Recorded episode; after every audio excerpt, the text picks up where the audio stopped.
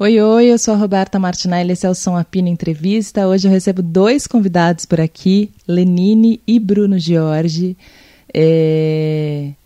Os papos por aqui têm sido bonitos e profundos e acho que quando a gente está num ambiente familiar a coisa fica ainda mais. Com vocês, Lenine e Bruno Giorgi. Som Apino, com Roberta Martinelli.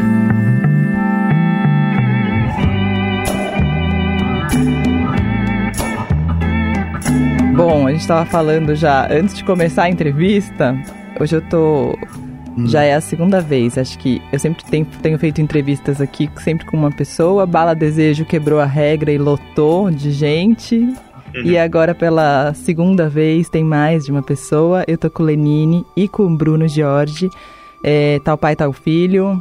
É, tal cantor, tal produtor, o músico, engenheiro, o criador, o compositor, enfim, tudo junto e misturado, não sei nem como apresentar direito. Mas antes de começar a gravar, a gente estava falando de filhos e não sei o que, de não sei o que lá. E fiquei pensando nisso, Lenine, quantas vezes na vida que você deve ter ido pra turnê com o Bruno doente, ou que aconteceu alguma coisa, você não queria ir, teve que ir. É, e agora você tá aí com ele tocando, né? Agora não, já faz um, um bom tempo. 13 anos. Ah, bom. não, sabe que você agora falando sobre isso, não nos momentos que eles estavam fragilizados ou porque se machucaram ou porque estava aquela coisa de uma doença, uma virose e tal. Mas uma das coisas que eu me lembro muito e lembro da minha ausência, principalmente, era no aniversário dele porque acontecia numa época que eu geralmente estava fora do país, porque significava o verão do outro lado. E, e geralmente no verão eu estava fazendo os festivais, estava. Então eu me lembro que eu não pude ver ele comemorar o aniversário dele durante alguns anos, né, filho?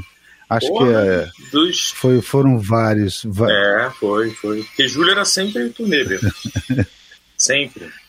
É, eu estava sempre. Em, e ele é, é, é 14, é queda da Bastilha. Então, é, eu estava sempre, geralmente pela França. É. é.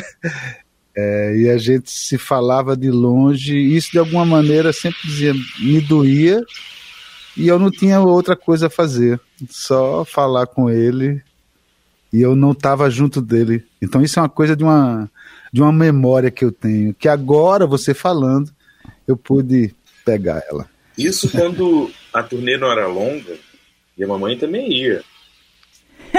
Sim, sim, sim. Bom, enquanto a gente. no lugar de fala dos pais, a gente sempre lembra dessas ausências e das culpas. Mas né, no lugar de fala do filho, eu acho que ele deve lembrar de outros momentos e imagino que você tenha sido inspiração para ele se tornar o que ele é hoje. Diga lá, Bruno. Não, com certeza absoluta. com certeza absoluta. E, e é meio doido você pensar, rever assim as agendas e ver o, o lugar que vocês, vocês passavam, pai. Tipo, vocês passaram nessa época. Eram umas turnês que hoje em dia não, não se faz mais quatro meses de turnê, assim. Que ia para os Estados Unidos, voltava para Europa, ia para o Japão, voltava. Dava umas voltas muito louca. Enfim, Dava para entender por quê. Mas eu, também eu, ele deve ter a recordação de, dos, dos álbuns que fiz, porque ele estava sempre comigo. Sim. Então, quando eu ia gravar com, com, com o Denilson, com o Olho de Peixe. Permanentemente preso ao presente, o homem na retoma de vidro. São raros instantes de alívio e deleite. Ele descobre o véu que esconde o desconhecido desconhecido. E é como uma tomada distância numa grande angular. É como se nunca tivesse existido duvidar. Existido duvidar. Com Chico Neves, na época do dia que faremos contato. Se você quer me seguir, não é seguro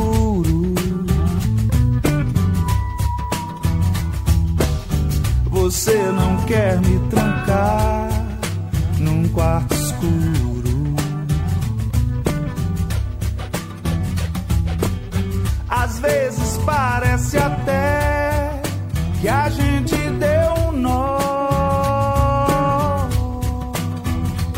com Tom Capone, então ele, ele viu desde muito novinho todo esse processo, ele teve sempre muito presente. Então eu acho que sim, eu acho que teve esse lá e lô da história aí. É, um, uma hiperpresença e, e uma ausência Isso. durante o tempo da turnê, né? Porque você ficava em casa pra Isso. caramba. E quando não estava em casa, eu estava contigo Sim, mesmo. e quando estava em casa, era, era muito difícil eu querer sair. Aí até se justifica muito dessa coisa de eu ser muito caseiro. Ele sabe disso. Porque quando, quando eu não estava viajando, eu estava realmente em casa. Sim. Ô Bruno, você lembra do momento em que você decidiu que você também ia trabalhar com música? Hum, não. Trabalhar, não. Porque, na verdade, eu tive bandinha, aí mais bandinha, aí entrei pra faculdade de letras, achei ruim, fui fazer música meio procurando ainda, então a profissionalização foi meio é, ocasional, assim. De repente eu percebi que eu tava trabalhando. E eu acho que tem bastante, tem muito filho de artista que, que foge às vezes um pouco assim, ah, vou, vou, fazer outra coisa, porque senão eu vou ficar muito com meu pai ou muito do meu pai. Você teve essa fase? Olha, é, eu acho que sim, eu acho que eu sigo tendo, porque realmente é, eu não. O tesão de compor, por exemplo, é uma coisa que morreu em mim. Morreu porque criou-se uma outra coisa de é, trabalhar junto com artistas, é, que talvez tenha começado vendo o Tom Capone, o Chico Neves, que assim, numa semana trabalha com Lenine, no outro com o Amaro, no outro com.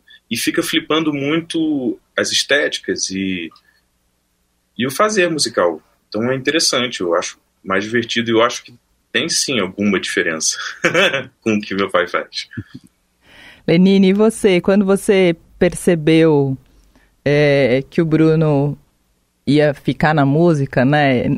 Que, que, o, que a mosquinha tinha picado ele também, foi um momento de alegria para você ou de preocupação? ah, um pouco de tudo, cara. Mas eu vou te dizer, Bruno, é, diferentemente dos, dos irmãos, tanto o João, que é o mais velho, e o Bernardo, o mais novo, é, ele, o Bruno teve esse despertar com a música desde muito cedo. Eu acho que foi quem mais cedo revelou para mim nos interesses, no, no, no, tirando o som, procurando, com o instrumento. É, ele mostrou isso muito cedo. É, tanto o João, que trabalha com música, é compositor, cantor, é, e tem já uma trajetória assim. Ele foi, foi mais tarde. João despertou para a música mais tarde. Ou ter a música como realmente um objetivo de vida, sabe? Ele saltitava muito. O Bernardo, a mesma coisa. Tem, tem muitos interesses. O Bruno também tem muitos interesses, mas ele foi do mergulho mais profundo. Quer Na dizer, música. Não bastou a ele só. Na música, né? É, mas, mas veja só, a música é uma coisa muito abrangente, superficialmente, e também é muito profunda as possibilidades de mergulho.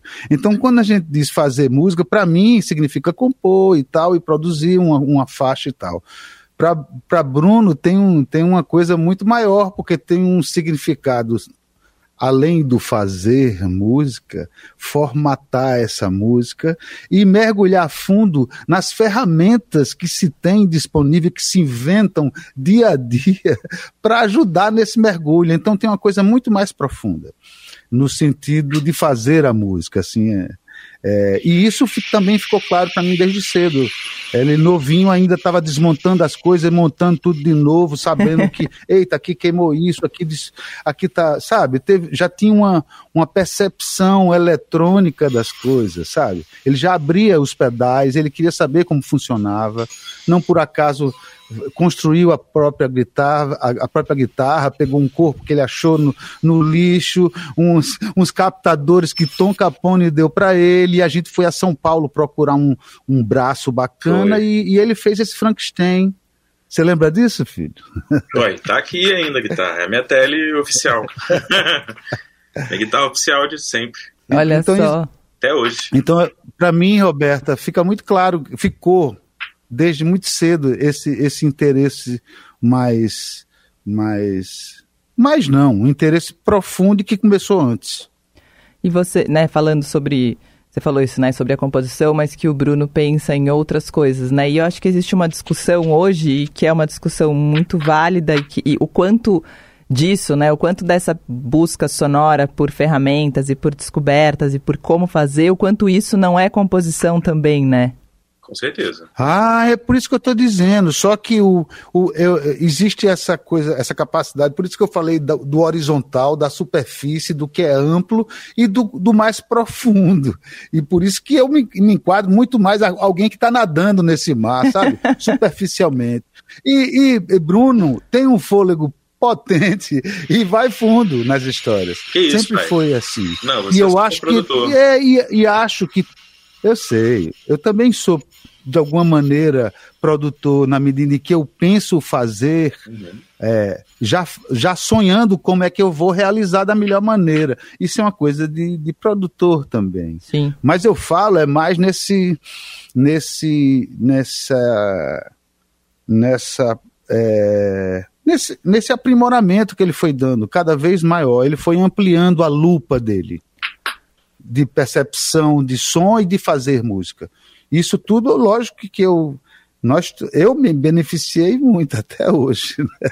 Não por acaso é o cara que mixa, masteriza, é, tem essa essa amplitude, sabe? Sim. Isso é, é, um, é um é tudo criar, é tudo compor, é, é tudo fazer música.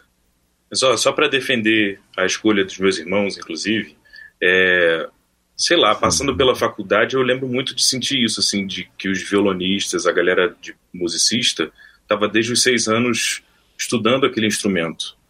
E eu estava desde moleque indo no estúdio com você, pai. É, então, assim, uhum. essa coisa da, do se aprofundar na técnica, eu vejo no João no momento de composição, no momento do cantar. Sim. Principalmente no cantar, Sim. tipo, realmente ele tá cantando. Sim. Me assusta como produtor. então, é. sei lá, é um pouco de escolha também, né? Sim. Sim, e aptidão. Não, eu acho que tem essa coisa da aptidão. Eu acho que você sempre foi aquele que o que é que tá faltando é isso, ok. Então, isso a gente faz desse jeito. Você teve na sua maneira de fazer música sempre uma, um olhar muito de produtor. Então, assim, você está sempre cavucando as coisas de uma maneira é, que o, o, diferencia mesmo. É, tem essa, essa busca mesmo. Mesmo.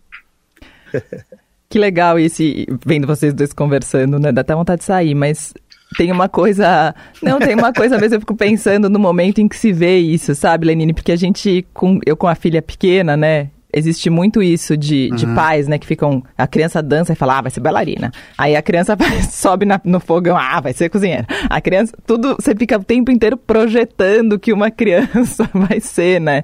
Sendo que ela é só uma criança e tá brincando naquele momento. Mas deve ser legal de começar a ver, né? Porque a gente vai vendo as aptidões, na verdade, e vai se encantando e tentando direcionar um pouquinho, caso precise de um empurrãozinho aqui ou ali, um filho, né? Você não Olha, eu vou ser bem honesto. Música, não. Olha lá. É? Eu, eu não, não ao, ao contrário até. Porque até a minha própria relação com música, Roberta, se dá de uma maneira cíclica. Sempre foi assim. Eu sempre tive muitos interesses. E eu, e, e, eu não deixo, que a música é muito egoísta e possessiva. Aí quer você o tempo todinho com ela. E eu não me permitia isso, ou, ou na verdade tinha outros interesses que eu, eu podia brincar com esse prazer que eu sinto, inclusive fazendo música. Né? Então, eu não, não sou aquela pessoa que estou sempre com violão, tocando. O Bruno sabe disso. É, Quer dizer, tem, tem muito a ver com a, com a intuição. Eu na verdade, eu confio, eu, dou, eu confio muito numa musicalidade que, que nos foi, eu digo nos porque é eu e o Bruno, e o João e o Bernardo, temos uma musicalidade que vem de, é, Criação, da genética, pai. imagino. Não, a... criação. É. Vovô ouvia muita música. E também a criação. Todo mundo ouvia muita, muita música. Muita, muita. É isso aí. É. E isso deu uma, é um tipo de, de, de linguagem musical que facilita as coisas. Isso não quer dizer que deu tudo, não, né? A gente tem é. que realmente se aprimorar e tudo, né? Sim. É, mas enfim, essa história lá em casa, eu não, eu não fui muito incentivador dessa música, não. E o, diferentemente do Bernardo, que já pegou, quando ele surgiu, já pegou o bem bom da história, já estava trabalhando muito e tudo. O, o, o João e o Bruno viram que não foi fácil, não. Não teve nada fácil é, para mim, assim, sabe? Então eles viram o processo. De alguma maneira, eu, eu não queria que, eu não desejava isso para nenhum dos meus filhos, não. Porque você tem que ralar muito, porque você está sempre exposto muito, você tem que ma matar um boi por dia, que você tem todo esse grau de coisas aí, né? Sim. E aí a gente, não sei se a gente, se amando tanto um filho, a gente deseja isso para ele. Mas detectar isso em todos os meus filhos foi fácil. Eu percebi, eu percebi em todos isso e Bruno mais cedo, bem mais cedo. Você sabe que eu tô vendo, eu vi uma série esses dias chama Station Eleven e eu fiquei muito mexida, né? Porque eu quando quando me tornei adulta, né, quando eu virei adulta, eu fui estudar teatro. E é uma série que é o fim do. É um, é um livro escrito em 2014, eu acho, mas que em 2020 havia um vírus mortal e ia acabar com o mundo tal qual conhecemos. E não sobra quase nada no mundo, mas sobra um grupo de teatro que chama Sinfonia Itinerante que faz Shakespeare. E eu fiquei muito mexida, porque é tipo, acabou o mundo e tem um grupo de teatro, que ao mesmo tempo eu perguntava para que existe um grupo de teatro no fim do mundo, e ao mesmo tempo eu pensava, eu fazia teatro porque eu queria fazer isso que eles estão fazendo, sabe? E tem uma cena muito bonita uhum. que ela fala: Nossa, mas aqui é muito perigoso. Aí ele fala: Nós somos artistas, tudo sempre foi muito perigoso. Uhum. Que é um pouco isso que você falou na hora das escolhas, né? Na hora que um filho escolhe, eu acho que você pensa isso, né? Tipo, nossa, é tão perigoso. Vou te dizer como filho e como produtor que eu acho que a vivência do meu pai com música foi muito diferente da vivência que eu vi, inclusive nos meus amigos que viviam música não profissionalmente, mas que tinham famílias musicais também. É, o, eu lembro muito do, da minha infância, pai, você incentivar muito mais a pesquisa com fóssil, pedras, com selos, com qualquer outra coisa, mas o violão estava ali como uma ferramenta do trabalho do meu pai. É como se fosse, sei lá, um estetoscópio do, sabe? Sim. Não tem uma coisa de sei lá, eu via você arranjador, eu via você compositor, eu via você e, e, tipo, a pergunta do, do coleguinha na primeira série, tipo, seu pai é músico? Ah, em que banda ele toca? Tipo, abria um caminho para um, pra um, uhum. um entendimento de música também como um trabalho possível, não da fama, sabe? Então acho que talvez no fim do mundo você estaria olhando orquídea, né? As orquídeas e as abelhas sem ferrão. abelhas. É. Mas é bonito esse ensinamento, é. né, Bru? Porque eu acho que o que, pode, o que acontece muito, né, e é engraçado, desde que eu comecei a gravar essas entrevistas aqui, quase toda entrevista no Som Apino chega na, no sucesso ou não sucesso, mainstream ou não mainstream, eu queria fama e não queria fama, eu fracassei ou não fracassei. É... Uhum. E, é, eu, e, e, o grande lance, né, quando eu encontro qualquer artista que está me falando sobre o ofício de fazer música, romanticamente, claro, porque não sou eu que pago as contas dessa pessoa, eu me encanto. então, pelo menos, né, ter esse aprendizado me faz Sim. crer que você cria essa relação que você tem com a música hoje a partir deste aprendizado que você narrou agora. Sim. Música é muito fisiológico, é muito, sei lá, demora, né, pai? Dá trabalho. Isso matura, você cerca. Ah, quando você chega a tocar é porque você cercou a ideia durante muito tempo. Às vezes, lógico que tem os acasos que aí cai como um raio na tua cabeça e a coisa sai meio formatada, mas não é sempre assim não. Mas na você vai ter que gravar. É você vai ter que gravar, é. você vai ter que o trabalho é. vai existir. É, é. Eu tento reduzir, né? Você é meu é. parceiro é. nisso e sabe que eu, eu, tento sempre reduzir. Igual, velho, não, peraí, vamos, vamos grava aí. Aí, é, não, primeiro, vamos, vamos nessa. Não vamos fazer. É. Não tem pré. Não, e tem, e eu preciso lhe falar também, Roberta, do quanto foi importante Bruno para mim nessa hora, porque você sabe que eu andei cinza, meio depressivo, achando, ah, fazer por quê? Porque eu achava que, sei lá, eu estava achando tudo muito esquisito a ponto de questionar realmente é, o, que eu, o que eu queria realmente fazer, sabe? E Bruno foi fundamental nessa, nessa alavanca, nesse trampolim, nessa catapulta que ele foi, de, de me chamar na chincha e dizer, é, aos pouquinhos, então vamos encontrar toda quarta-feira, e aí a gente foi fazendo, e, e foi, eu fui participando de algumas pessoas que ele estava produzindo, a gente começou a retomar um, um álbum que a gente estava começando antes da pandemia, e, e a pandemia e o pandemônio me levaram nessa situação mais cinza, e ele, e ele tem essa maravilhosa culpa de, de, de jogou o laço, disse: Espera aí, não. Quando eu vi, eu estava sentindo novamente o desejo de fazer, a vontade de fazer. E aí, meu filho lindo. Ah, é isso. É isso, né? Porque esse momento, no, lá no comecinho da pandemia, eu lembro que a gente fez uma, acho que era uma live que a gente fez juntos, Sim. e o Lenine me falou uma frase uhum. muitíssimo forte, e que eu saí falando por aí como se fosse uma citação que estava naquele ou pensador, quando você põe no Google, sabe? Mas era que eu, falava, eu falei, Lenine, você acha que a gente volta? E aí você falou, a gente nunca voltou, a gente sempre está indo. A gente vai voltar é. para onde? A gente está indo, para onde a gente está indo? E eu sempre pensei nisso, né? E você me falar que neste período, né, você, você, assim como quase todos nós, eu acho muito difícil alguém não ter passado por uma fase difícil nesses é. anos que a gente teve. Uhum. E, uhum. e, e é isso, né? O, o, Bruno talvez tenha te mostrado o caminho para ir, para onde a gente estava indo, né? Eu acho que foi. Você falando assim, pai, parece que eu te chamei, pensei e tal. E assim, para mim também não. eu tava travado em casa sem fazer nada e foi uma coisa tipo, porra, tem aqui meus amigos, a, a gente começou fazendo uma participação na Tuyo. Tem hora que não vale, lamento ter que repetir, rever cada lembrança do que você nem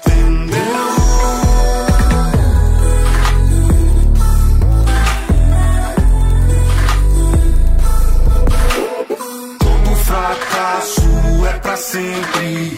Toda memória humilhante, todo fracasso é pra sempre. É verdade.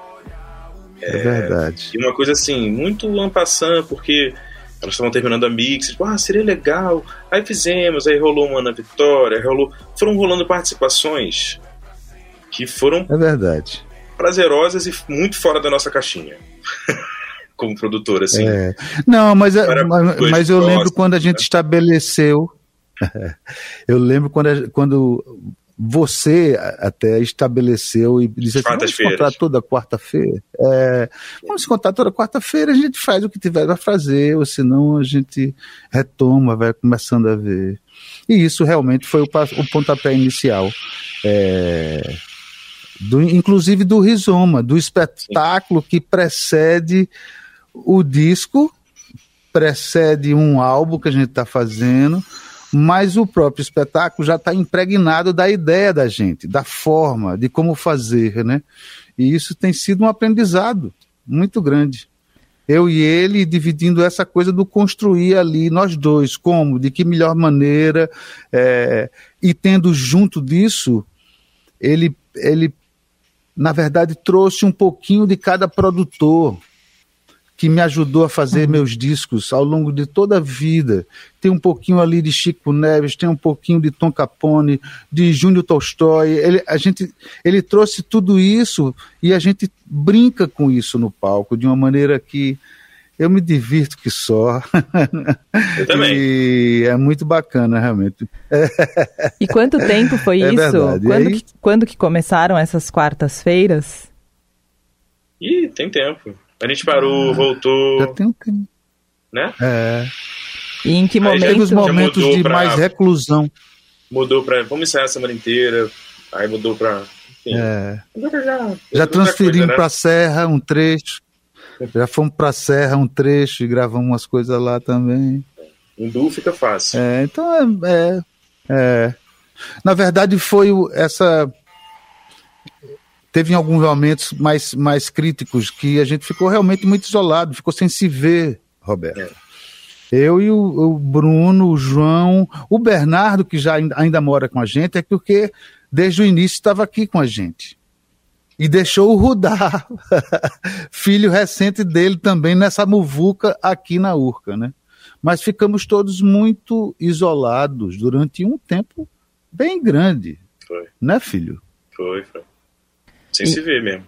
E em que momento que vocês perceberam nesses encontros que Rizoma estava nascendo e que começou a ganhar nome, começou a ganhar forma para ser um espetáculo, depois um disco?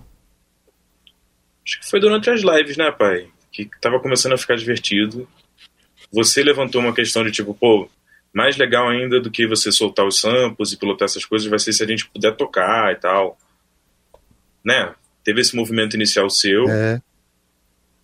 é, mas naquela época, tirar, inclusive, no não primeiro tinha, momento. não tinha como botar mais uma pessoa, então não tinha como eu tocar. Agora tem. tem, show. Não, até porque naquele primeiro momento você estava também fazendo o que O seria som. o PA. É. Então a, a gente deslocava alguma coisa para poder mostrar para as pessoas que os, ele estava ali disparando coisa, tocando instrumento, sol- soltando a voz, cantando comigo, tudo lá do PA, né? É. E aí teve esse momento de dizer assim, não, cara, é pra cá, deixa. Vamos exorcizar essa distância e vamos ficar pertinho nós dois, o que melhorou muito. E liberou pra eu tocar E- também com você, né? Que fica mais divertido. Isso, isso, isso. E qual é o repertório? E estamos com 47 músicas. Levantadas. Eram 45, agora tem duas inéditas. então, mas é para poder ficar variando, assim, vai voltar numa mesma capital, numa mesma cidade, vamos mudar. É, uma cidade que tenha mais a ver, que tenha uma relação maior com uma faixa que não estaria no repertório, interessante que a gente coloque. Enfim, só para não ser o mesmo show. E, e acho também, filho, que tem essa coisa que a gente. Rizoma, é, é- na verdade, é uma, é uma forma. É uma busca pela forma. E isso fez com que a gente chegasse na, numa equação, eu, ele e essa produção do agora, que, que a gente foi pegando e selecionando cada vez mais músicas para a gente ter esse tipo de, de, de maleabilidade. Da gente estar o tempo todo se divertindo também, tocando outras coisas, né? É, enfim, é, é, a, a descoberta da maneira do fazer e da maneira como brincar com esses sons e duas pessoas tocando juntos é que define o rizoma. Que lindo. E vocês já voltaram pro palco? Já. E como foi? Onde foi o primeiro? Primeiro foi BH, foi, né? Foi, que foi meio teste. Que a gente nem Foi. divulgou muito porque era meio Foi. teste, assim, vamos ver como é que vai funcionar. Até aí. porque ainda estava no momento muito de vai ter o show ou não vai. Sei. Meio de É, e as normas tinham mudado muito. É, Bem no começo, assim, sei lá, foi, ah, foi fevereiro, não é isso? Sei lá, enfim. Mas aí fevereiro, tivemos março, agora aí. cinco, cinco datas em São Paulo, Guarulhos e, e Ribeirão Preto. E vai ter agora São Paulo, São Paulo mesmo, capital. 15 e 16 de abril, no Bradesco. Exato. Então, voltamos. Não, e, e- é justamente uma sensação é, nem de retorno, porque eu te falei daquela É. outra vez, né, que a gente não está voltando para lugar nenhum, a gente está reaprendendo a lidar com a realidade e, e, portanto, também reaprendendo a- ao fazer da gente. Sim. né? E isso está sendo muito estimulante. Agora a gente vai, vai poder rodar um pouco mais. é, e essa sensação tem sido maravilhosa, porque realmente, cara, é, a distância com o palco e o sentimento que se dá naquela troca de emoções, que é quando o espetáculo começa e o público interage e constrói aquele sonho junto, é uma coisa indescritível. Eu estava tão distante disso que, que, que esqueci, cara, do quão poderoso isso é, o quanto eu, eu preciso disso, o quanto é fundamental na vida, quanto eu necessito disso para continuar é, vivendo, sabe? Então, é, é, essa confluência de coisas, um, uma certa redescoberta no fazer, podendo realizar isso com um filho, sabe? E tendo essa, essa possibilidade de jogar uma lupa, uma lupa num, num repertório que eu construí ao longo dos anos, mas também produzindo já um, um projeto novo. Então, eu estou realmente, Roberta, muito feliz, assim, sabe? E, e, com a maior certeza de que eu sou um cara muito sortudo. Opa, eu tenho eu. essa. é muito maluco é... isso, né? Você falou, né, do, do ir pro palco de novo, né? Quando, quando eu estudava palhaço, uhum. a gente tinha que tentar fazer uma coisa como se fosse a primeira vez. E eu sempre busquei essa sensação, mas é uma sensação difícil de se buscar quando a gente acostuma a fazer uma coisa. Sim. E depois disso tudo que a gente viveu, é, eu tenho achado cada coisa que eu faço muito incrível. E eu fico pensando, será que uma hora isso vai voltar a ser uma coisa natural de novo? O primeiro show que eu fui foi do Mombojó no Sesc Pinheiros. Ih, que legal. Eu chorava, eu chorava, porque eu, eu tinha esquecido que eu gostava tanto daquilo. Porque em casa eu falava assim, ah, tá tudo bem até, não tá sendo tão difícil, né? Mas acho que é uma defesa que a gente é. foi construindo para tentar se proteger da loucura Sim. que a gente estava vivendo, né? Porque na real não tava legal, não tava nada bom. Não. Não tava mesmo. Não, não. Você, e essa, a gente banalizou essa ausência, né? E a gente banalizou esse isolamento a ponto de achar que era uma coisa normal, mas não é normal, não. Isso deixou sequelas em todo mundo. E, por exemplo, assistindo agora há pouco o show Arnaldo e Vitor, Lágrimas no Mar, eu, eu me arrepiei, me, me descabelei. Nunca vi uma conjugação tão linda de, de música e poesia, de delicadeza e erudição no mesmo momento que eu fiquei encantado. E aquilo eu queria sair, eu, eu saí de lá voando e comemorando essa possibilidade de dividir esse conhecimento, porque música é, trata-se disso, de você conjugar o conhecimento e, e, e viajar nessas nesses sentimentos que, que o Criador consegue impor, né? E eu realmente eu tive a sorte. Pode ser para toda vida, mas também pode acabar numa triste despedida, ou talvez deva durar para sempre, minha amiga. Aconteça o que for Apesar de tanta briga, terá sempre o meu amor, terá. E eu tive a sorte de, nesse dia estarmos eu, João, Bruno e Bernardo, eu e os meus três filhos.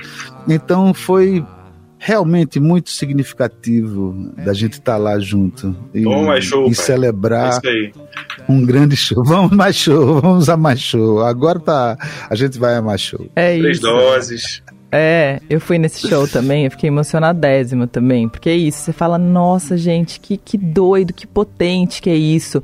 E a gente já vinha numa época em que o Brasil estava muito machucado, né? A gente já estava com tudo dando muito errado pra gente desde 2016 e de repente vem um vírus que isola a gente, que tira o lugar da arte, que é esse lugar de luta, que é um lugar potente. Não à toa, eu acho que eh, as conversas que eu tenho tido aqui muito é sobre isso. É tipo, eu fracassei, eu não fracassei, mas é, é, uma, é, uma, é um período em que a gente ficou muito refém de número, de, de quantos seguidores tem, qual retorno que dá numericamente, que é uma coisa doida, né, quando a gente fala em arte. Olha, acho que a gente nem viveu isso. Não, a gente viveu isso, pai. A gente simplesmente se trancou e, e, foi é... difícil, mas, mas nem não sei, não, não, não teve nem esse, esse, esse lugar não. da construção de, de, midiática, sabe? Porque eu acho que a música ainda tem essa é. dificuldade, porque como é que você grava à distância, produz à distância, constrói alguma coisa, vai cantar o que nesse momento de, de todo mundo trancado? É, é difícil. É. que, que vocês acham que vai ser de nós, Brasil 2022? Vocês acham que a gente ah. se salva? Ah, eu acho que sim. Acho que a, a gente tem esse destino de se salvar sempre. acho realmente que a gente, a gente, a história de uma maneira geral é como o coração é, é. sístole e diástole, então você vai para frente, depois recua, e vai assim, depois recua.